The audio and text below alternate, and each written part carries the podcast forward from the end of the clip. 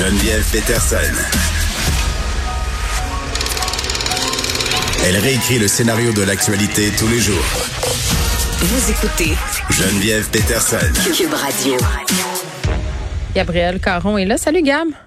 Salut. Bon, je vais faire un avertissement. Mettons, parce que là, il est 14h39. Euh, je sais qu'il y a plein de gens qui, à cette heure de la journée, euh, prennent une petite collation. Hein? On est dans le milieu de l'après-midi, la petite fringale, comme on dit. Peut-être déposer votre bartend de la gang euh, pour le prochain sujet, parce que tu nous parles du sourdough.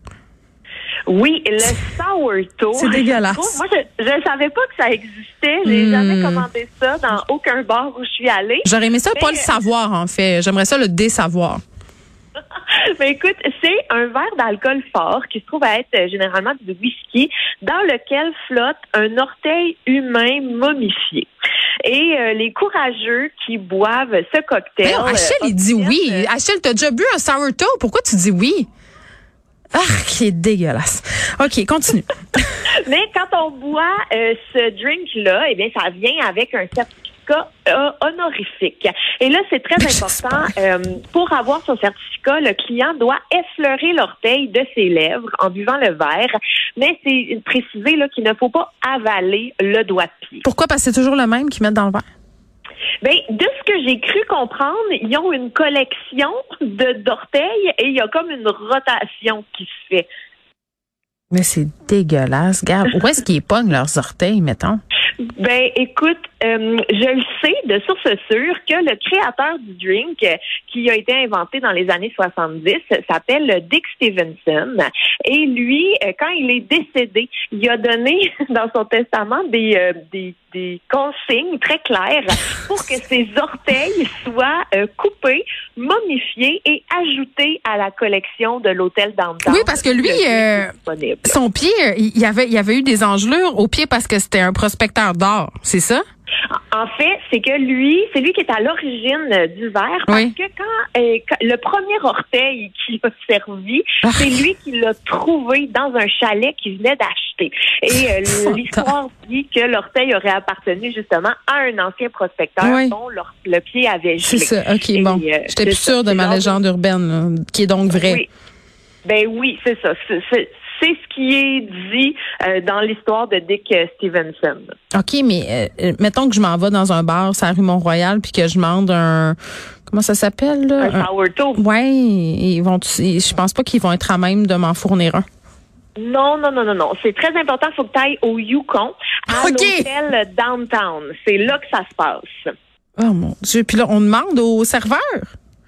Oui, on demande au serveur. Et en fait, ce qui est important, c'est que le barman qui s'occupe de faire ce drink-là euh, Oui. s'appelle en fait, porte le titre de capitaine. Et en ce moment, c'est Terry Lee qui est le capitaine en chef et qui fait ce métier depuis huit ans. OK, fait qu'il se passe euh, ce, ce, ce- cet honneur.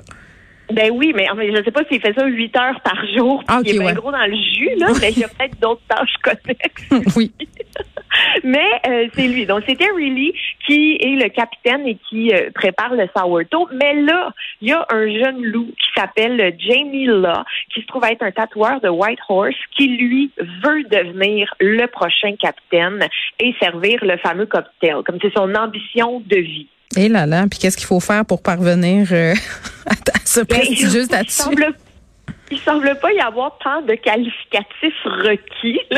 Mais euh, lui, il dit qu'il est, le meilleur pour faire ça parce que il a une casquette de capitaine. Il s'est fait tatouer le visage de Dick Stevenson et chaque fois qu'il se rend à l'hôtel downtown de Dawson, il consomme un verre du cocktail. Il en aurait bu une trentaine. C'est-tu de plus cher, mettons? Sais-tu combien ça coûte? Alors, on sait pas combien ça coûte, mais sur la liste euh, des, des gens qui l'ont bu avec succès. OK, il y a un eh registre, là. Oui, oui, il y a un registre, c'est très sérieux, là. C'est pas pris à la légère. Il y a 90 000 noms qui figurent sur la liste, Geneviève. Hey, OK, il faut être craqué. Moi, je je pense pas que je serais grime de voir. euh, non, je pourrais pas boire l'orteil, je pense. Je pourrais pas. Ben, moi non Moi, ça plus, m'écœure euh, les ongles puis tout là. euh, non, je peux pas. Puis la patente de, de la momification, là, on va laisser ça euh, à d'autres jackasses de ce monde. OK. Des gens qui ont fait une découverte dans leur jardin, euh, ce qu'ils croyaient être une statue anodine? euh, non, non, en fait, c'est pas ça du tout. Ben non, écoute, c'est vraiment une belle découverte. Une chance, en fait, qu'ils l'ont pas enlevé, cette statue-là, en faisant du terrassement, tu sais.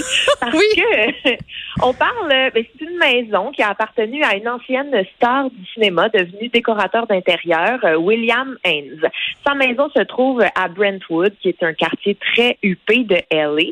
Et un couple de médecins a acheté la maison, aimait la statue dans la cour, la considérait comme une présence protectrice, l'ont laissée là. Et à un moment donné, se sont dit, hey, faisons-la évaluer juste pour le fun, d'un coup qu'elle vient pas du Renault dépôt. Ouais. Et là, euh, ils ont fait évaluer. Et là, elle venait pas du Renault dépôt, hein? Ben, pas, pas en tout. C'est une statue qui date du deuxième siècle de notre Mais voyons donc! Et je te jure, elle a une histoire vraiment fascinante. Là. En fait, euh, la sculpture comme telle est connue en termes archéologiques sous le nom de Of a Core. Et elle aurait été découverte en 1769 sur une des sept collines de Rome. Question euh, qui tue, qu'est-ce qu'elle fait dans leur jardin, cette statue-là? Écoute, il y a une enquête qui est en cours parce que les experts, à ce jour, ne connaissent pas la raison de la présence de la statue dans le jardin de William Haynes. Mais elle a été vendue aux enchères à Londres avec d'autres marbres anciens euh, de la famille. Elle a été possédée par un marquis.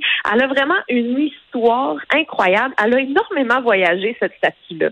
Et euh, si jamais tu veux l'acheter, elle va être euh, présentée aux enchères le 7 décembre prochain à Londres. C'est super. Je prépare mes millions. Question, Gab, pour toi. Mettons, là, on jase. Mettons que tu trouvais dans ta maison un artefact comme ça, là, par le plus grand hasard et euh, la moins grande probabilité aussi parce qu'on s'entend là, que les chances pour que ça arrive dans une vie, mais on a tous ce fantasme-là -là, d'ouvrir une vieille malle puis de trouver. D'ailleurs, des émissions à télé euh, là-dessus là, sur des espèces de chasseurs de trésors là, dans les ruines d'anciennes maisons abandonnées ou peu importe. Là, qu'est-ce que tu ferais toi? Est-ce que tu vendrais l'affaire ou tu le conserverais jalousement en disant aïe aïe j'ai une œuvre d'art euh, ancestrale dans ma famille alléguée pour les siècles des siècles Qu'est-ce que tu ferais?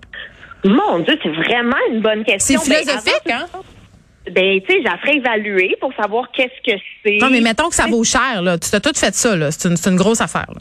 Mais moi, je trouve qu'on dirait un début de film d'horreur. Tu trouves C'est vrai. Ben, moi, je pense que si tu t'en débarrasses, là, il y a un petit fantôme de grand-mère à l'orteil coupé qui vient de te hanter. Moi, je pense que c'est ben, ça. C'est ça. Fait que moi, j'espère ne jamais rien trouver pour jamais me faire hanter. moi, je vends à la moindre. Moi, c'est sûr que c'est sans hésitation que je la vends puis j'engage un exorciste. ah, ben, un très bon deal. On fait brûler de la sauce. Bye, gars.